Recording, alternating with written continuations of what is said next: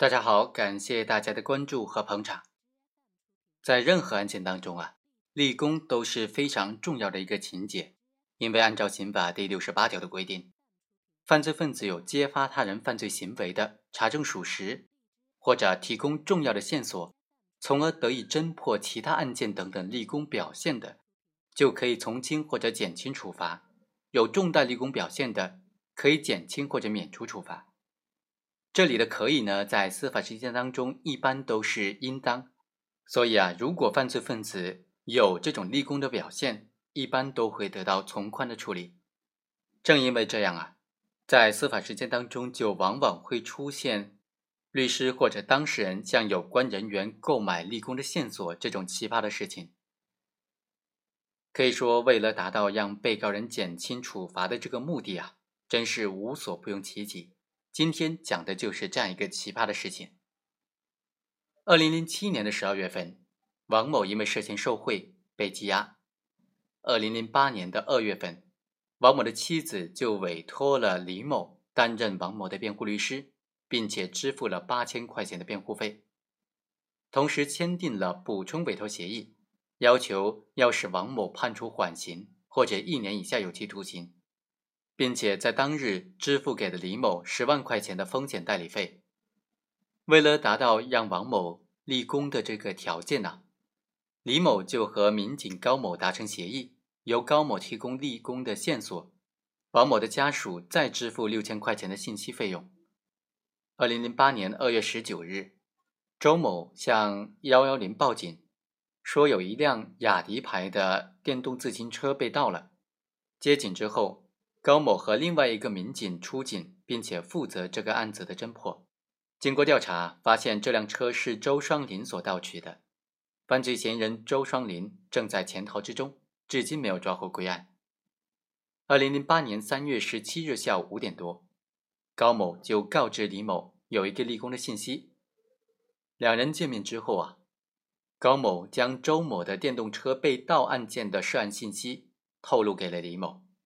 内容就包括周双林的基本情况、案发的地点、被盗车辆的特征、价值等等。李某到看守所会见王某的时候，就将这些案件的信息告诉了王某，并提供了纸和笔，要王某记下来。同时嘱咐王某要向看守所检举的时候，称这个线索来源于他的七弟杨海军。王某于是就向看守所检举了周双林盗窃助力车的这个线索。随后，看守所将这个线索交给了有关部门，而有关部门呢，就是高某的中队所承办的这个案件。于是，高某就添加了王某提供的情况属实的字样之后，将材料转交有关部门。看守所又将这个材料转寄给了王某案的经办单位人民检察院。后来，检察院发现了问题所在，高某和李某就分别被检察院通知前往接受调查。他们对于这个犯罪事实供认不讳。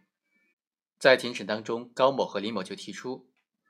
本案没有危害后果发生，而且情节显著轻微，危害不大，不构成犯罪。而且。辩护人伪造证据的侦查权呢，是由公安机关行使的，检察院无权侦查，所以本案存在程序的违法。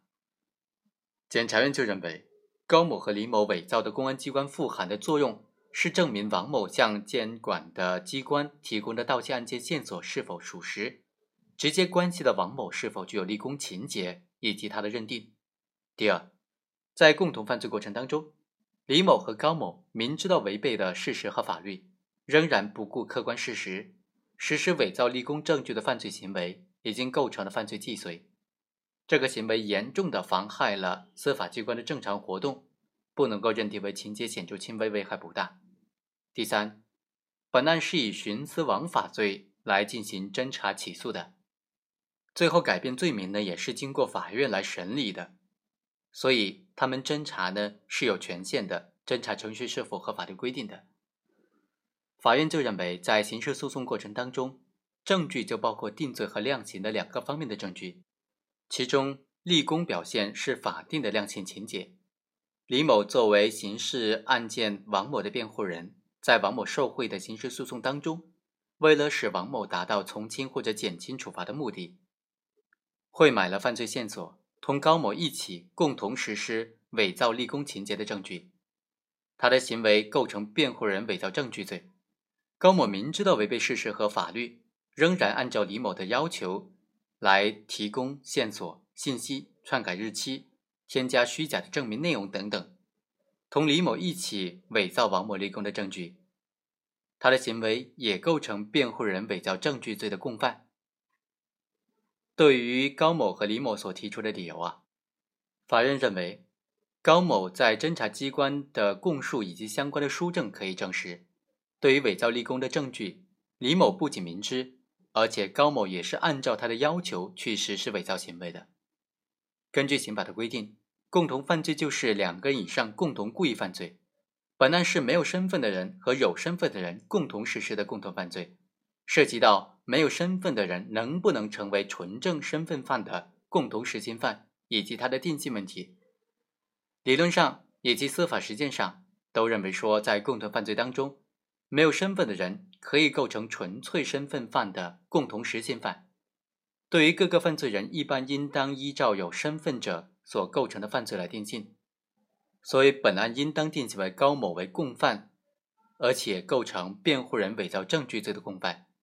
而且在他们的共同犯罪当中，两个人的作用相当，可以不划分主犯从犯。李某和高某虽然是有多年的法律工作经历，但是在利益面前都没有能够恪尽职守，不顾法律和事实，铤而走险，共同实施了伪造证据的犯罪行为。尽管检察院是以涉嫌徇私枉法罪来对高某和李某进行侦查和起诉的，但是根据最高院关于执行若干问题的解释当中第一百七十六条的规定，起诉指控的事实清楚，证据确实充分，指控的罪名和法院审理认定的罪名不一致，应当作出有罪的判决。所以本案诉讼程序是合法的，法院在审理之后是可以更改罪名的。好，以上就是本期的全部内容，我们下期再会。